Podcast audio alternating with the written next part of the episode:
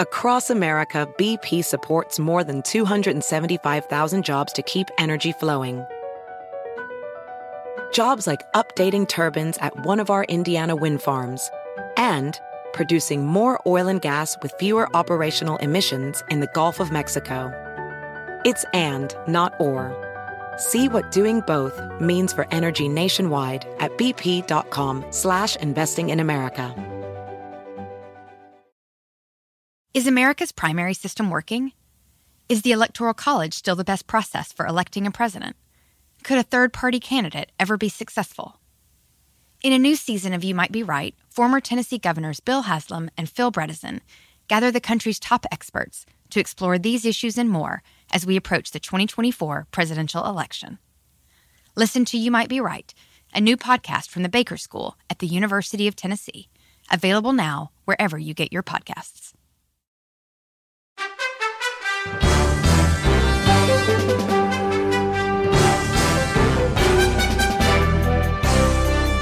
Hola, ¿cómo estás? Soy Fernando Espuelas desde Washington. Muy buenas tardes y gracias por acompañarme. Hoy estamos hablando de lo que es esta eh, división entre los republicanos a un año de las próximas elecciones. Eh, sigue existiendo la resaca de Donald Trump.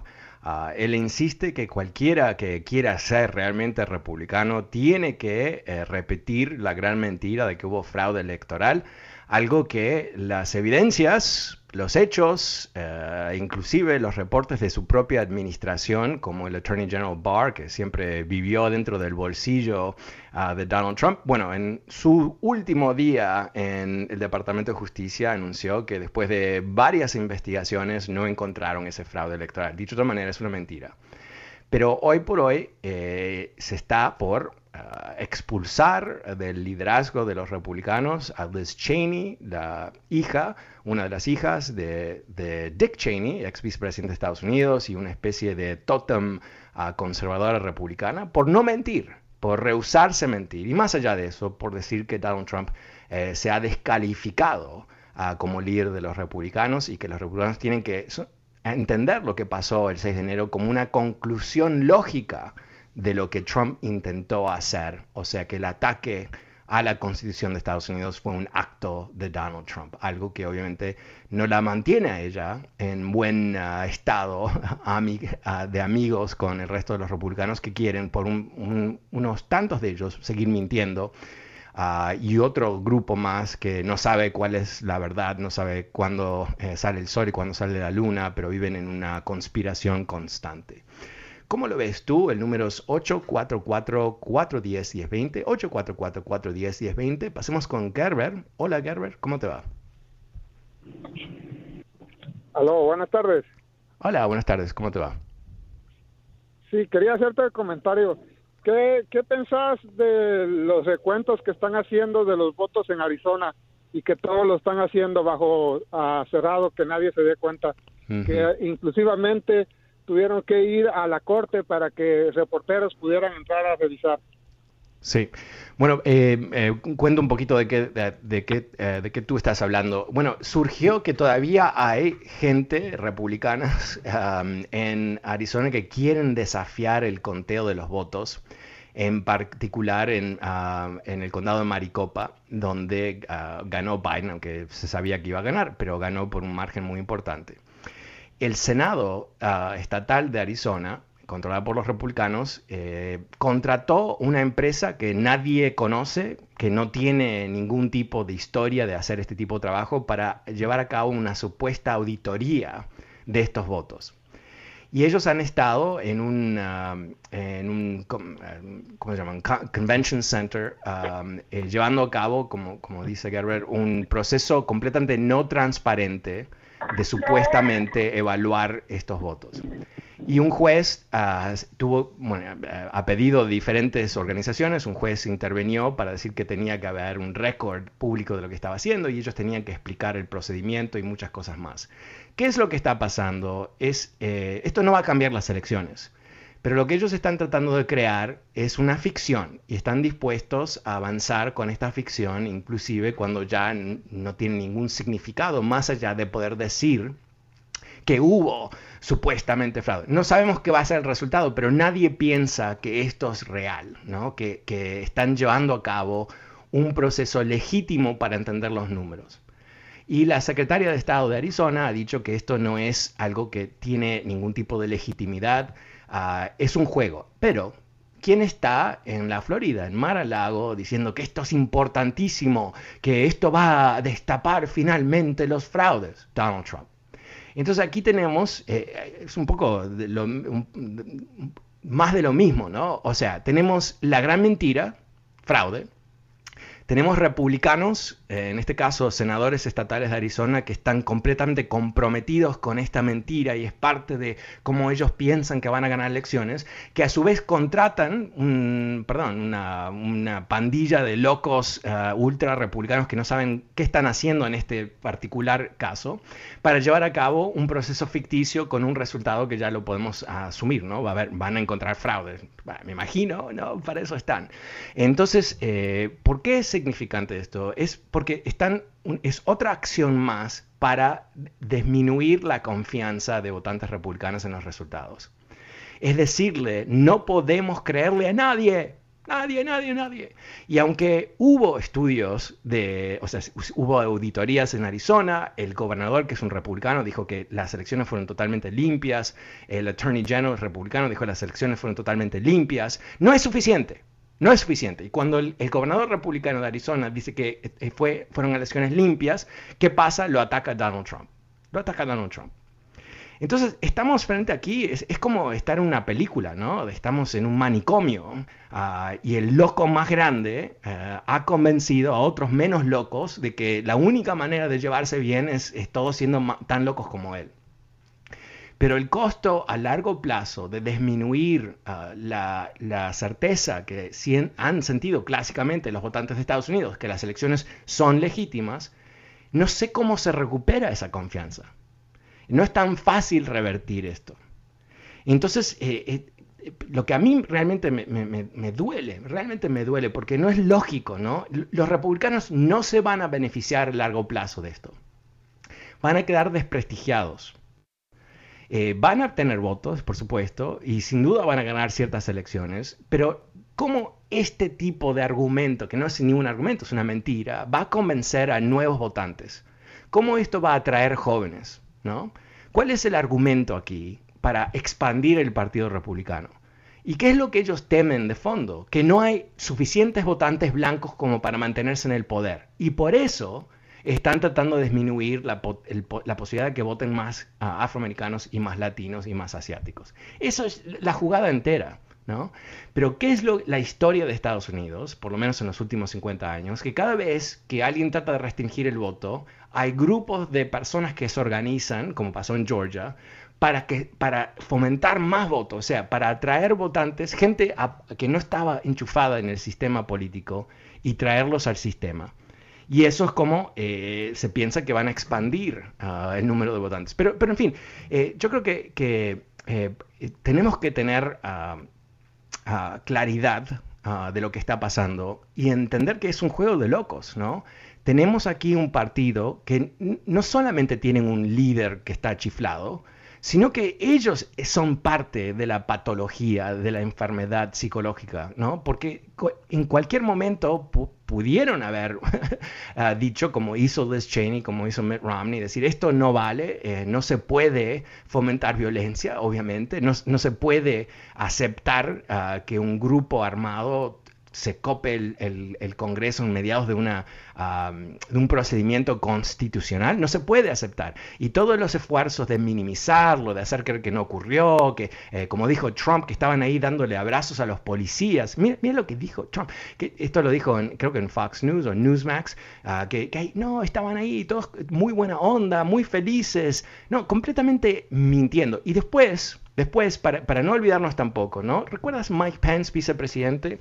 Que tuvo su momento de auge, ¿no? Porque, uh, wow, muy, muy, muy uh, eh, tremendo líder mundial. Se rehusó a robar las elecciones. Uh, aplausos, Mikey, aplausos, Mikey. No robaste las elecciones, entonces eres un gran presidente. Ok, pero ¿qué está haciendo ahora? Ahora, cuando quiere posicionarse para las elecciones del 2024, está diciendo que él tiene un tremendo orgullo de haber servido a Donald Trump, que hicieron todo lo mejor, obviamente haciendo una especie de amnesia sobre lo que ocurrió. Inclusive, recordemos qué es lo que ocurrió en el Capitolio, en particular a Mike Pence y su familia. Tuvieron que ser removidos en, en una operación así, flash, para protegerlo porque lo estaban cazando, lo querían matar. Hang Mike Pence, ¿no? Vamos a colgar Mike Pence. Esto no fue usualmente un loquito, fue todo un, grupo de personas que lo buscaba. ¿Y qué es lo que él dice ahora? Bueno, lo mejor, lo mejor que le pudo haber pasado a Estados Unidos fue Donald Trump, ¿no? Y va, va, a mantener algún tipo de comentario así normal, como cualquier otro líder dice, diciendo que en un golpe de Estado no se acepta. No, no, no. No vamos a olvidar que eso ocurrió. Vamos a creer que eso fue una especie de fantasía mediática. Entonces ahí tenemos, no nos debe sorprender porque Mike Pence se destacó por ser una especie de, perro triste, ¿no? Eh, eh, dándole, lambetando las botas de, Donald Trump ah, por cuatro años, esperando ahí que, que él podía sobrevivir ese proceso para después presentarse, todo eso. Bueno, ¿qué, es lo que él eh, ha demostrado a través de su, su propia historia, ¿no? Que él es un cobarde que no es alguien que Estados Unidos necesita como líder, no es alguien que en el momento necesario para decir la verdad lo va a decir. No. Es alguien que eh, va a vender los valores de Estados Unidos baratos para poder conseguir beneficio político propio. Y eso es lamentablemente lo que tenemos. O sea, ¿quién, va a reemplazar? E, esa es la otra parte que es interesante, ¿no? Parte del problema que tienen los republicanos, no solamente Trump, es quién, quiénes son los próximos líderes. ¿Quiénes son? Son Ted Cruz, el, señor uh, Cancún, uh, mentiroso de, otro planeta, ¿no? Miente como que viene del planeta de los mentirosos, lo hace así con tanta facilidad. Josh Hawley, ese, ese tipo completamente también mentiroso, cínico, que le dio el puño para arriba a los manifestantes antes de que se eh, tomen el Congreso. Mm. Marco Rubio, oh sí, Marco Rubio, líder del futuro, quizás en 100 años líder del futuro, más cobarde imposible.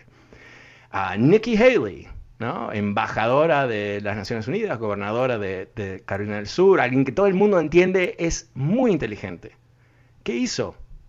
Ilustrando los zapatos de Donald Trump. Entonces, ¿cómo es que se puede aceptar estas personas como supuestos líderes del próximo Partido Republicano, la nueva versión del Partido Republicano, cuando tuvieron la oportunidad de actuar como líderes en un momento histórico y no lo hicieron? No sé. Muchas gracias. El número es 844-410-1020 si quieres participar de esta conversación. Gracias, Gerber. Pasemos con Marcos. Hola, Marcos, ¿cómo te va?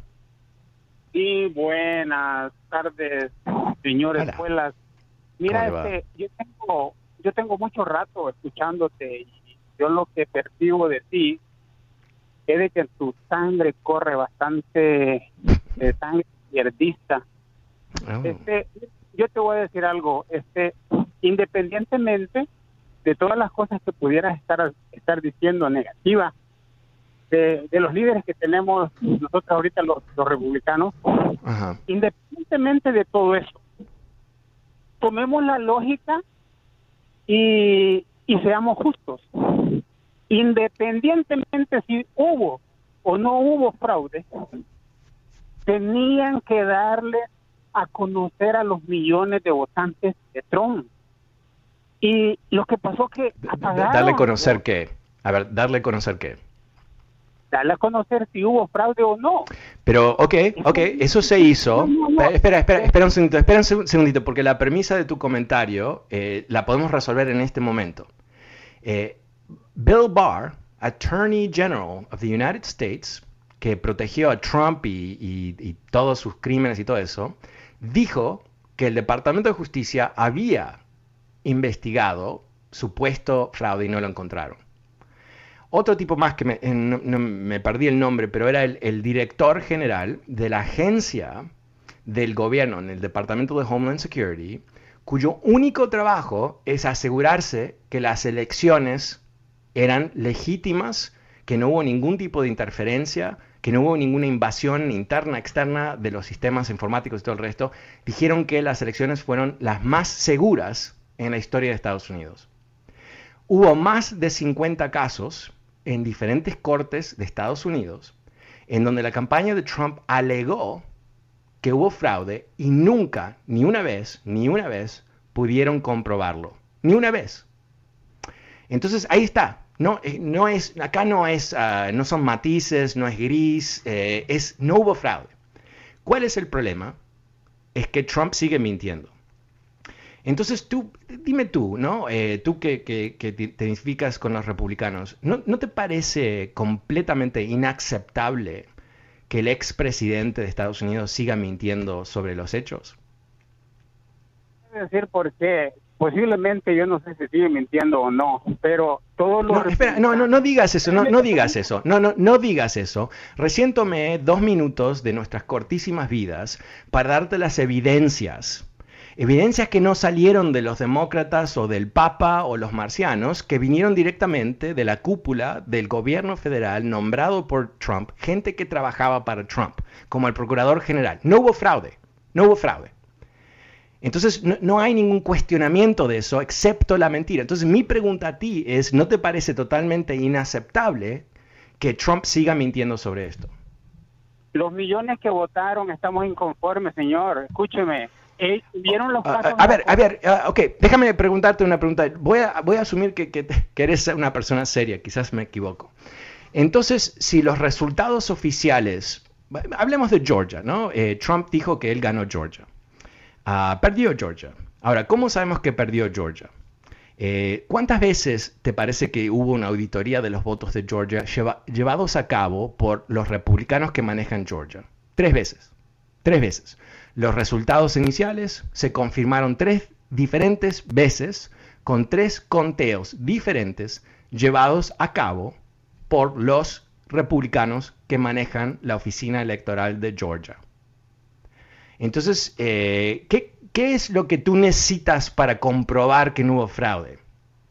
Yo lo que necesito, escúchame lo que te voy a decir, pero déjame hablar, no, no, te, no te me encimes una de las cosas fundamentales que yo necesito que me expliquen, ¿por qué familiares, familiares que, que tuvieron muertos de, de, de cinco Ok, eso no ocurrió, eso no ocurrió, ok, no ocurrió, ok, no, escucha, no, no, no, no quiero, honestamente, es muy desafiante hablarte, ¿no? Porque te, quiero hacer una pregunta a ti, una pregunta muy básica, ¿no?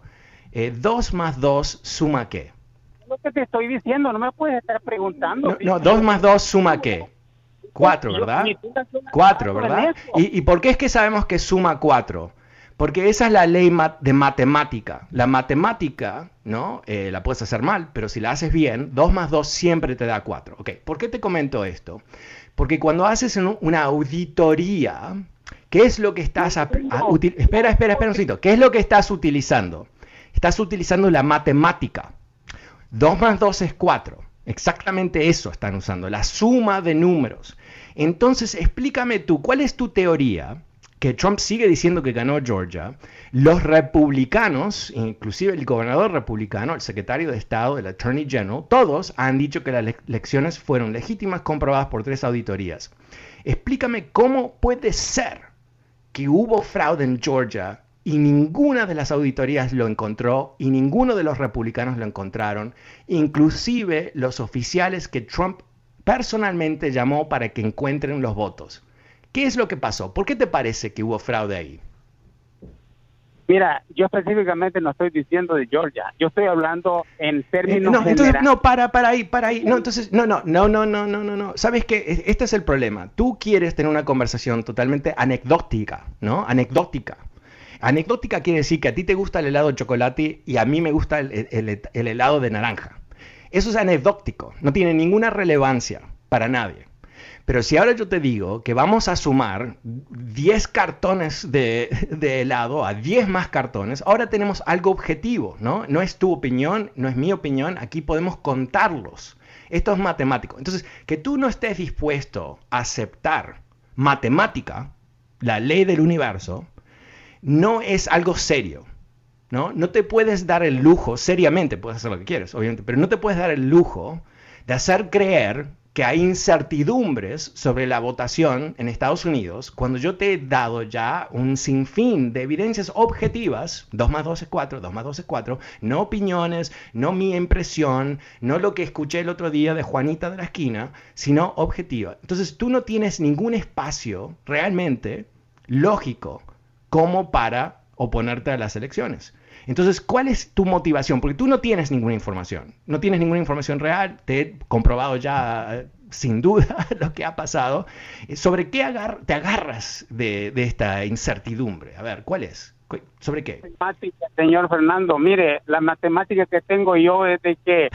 no, no, no, no, ahí, no, sabes que no te voy a permitir, no te voy a permitir. No, no, tú no tienes tu propia matemática. No, este es el punto clave, este es el punto clave. Tú no tienes tu propia matemática, yo no tengo la mía tampoco. Hay solamente una. 2 más 2 es 4. Suena como un maestro viejo medio loco, ¿no? 2 más 2 es 4. Entonces, si utilizamos las herramientas de la matemática para contar 1, 2, 3, 4, 5, hasta llegar a los 80 millones de votos que recibió Biden, no nos podemos confundir. Entonces, eh, sabes que no, te voy a torturar más. Eh, yo creo que aquí eh, nos centramos sobre el gran reto de esta sociedad en el 2021 después de Trump. Hay gente como este señor que literalmente piensa que él tiene su propia matemática. Bueno, yo me tengo que escapar porque me quedé sin tiempo. Muchísimas gracias por acompañarme. Soy Fernando Espuelas. Hasta mañana. Chao. Across America, BP supports more than 275,000 jobs to keep energy flowing. Jobs like building grid-scale solar energy in Ohio and producing gas with fewer operational emissions in Texas. It's and, not or. See what doing both means for energy nationwide at bp.com slash investing in America.